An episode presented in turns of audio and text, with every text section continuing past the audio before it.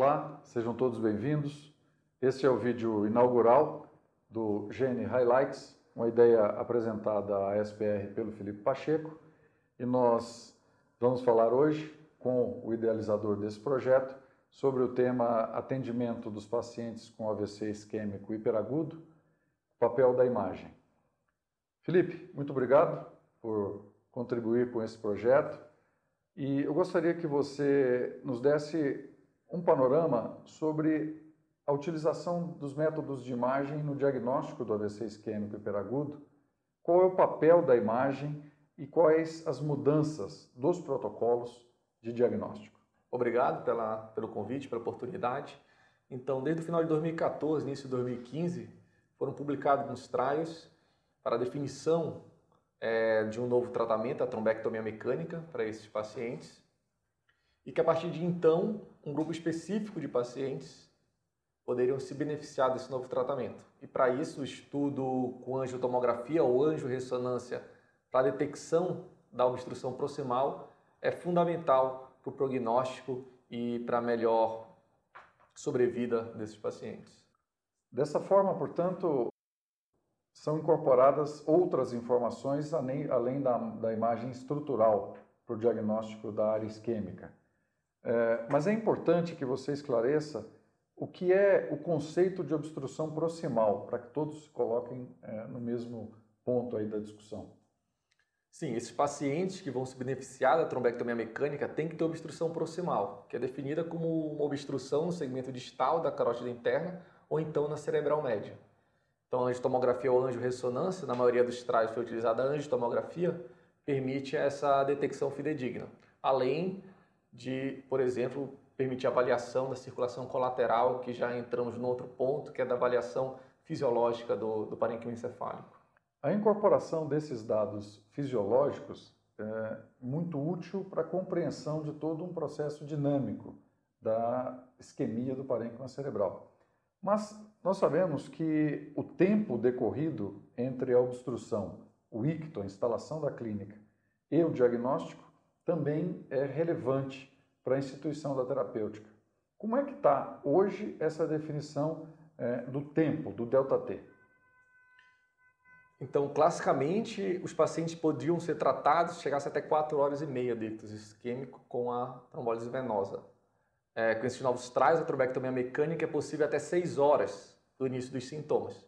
Mas mais interessante é que agora no início do ano surgiram dois novos trabalhos que permitem que pacientes que cheguem até com 24 horas do início dos sintomas, eles, de acordo com a presença de um mismatch clínico radiológico ou então exclusivamente radiológico, é, permitem que esses pacientes também sejam tratados.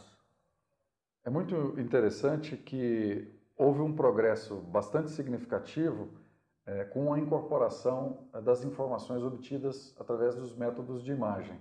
Também há um claro benefício para o paciente, alargando a janela e permitindo, é, com isso, a instituição de terapêutica mesmo para pacientes atendidos um dia depois que se instalou o déficit, obviamente bem selecionados.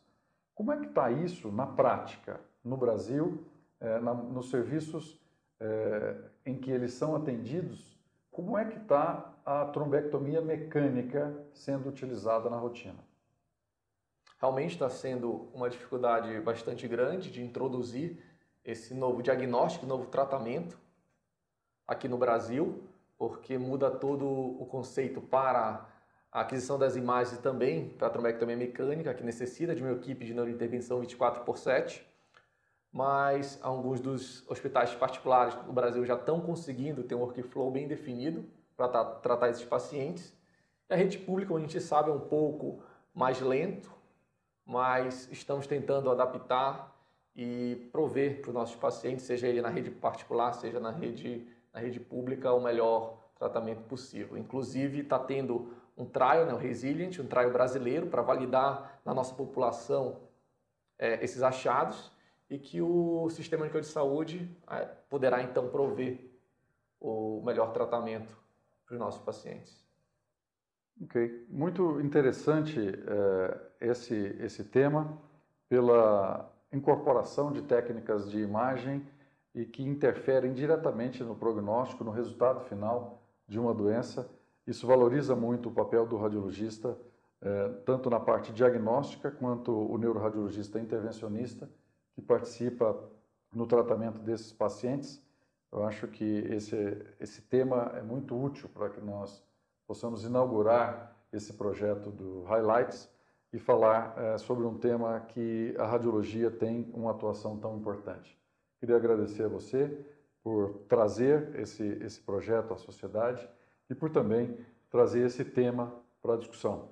Espero que todos possam aproveitar essa discussão, tragam seus comentários, enviem suas perguntas ao Dr. Felipe Pacheco e sugiram novos temas para que o Gene Highlights possa atender às expectativas de cada um de vocês, onde vocês estiverem, nas diferentes regiões do Brasil.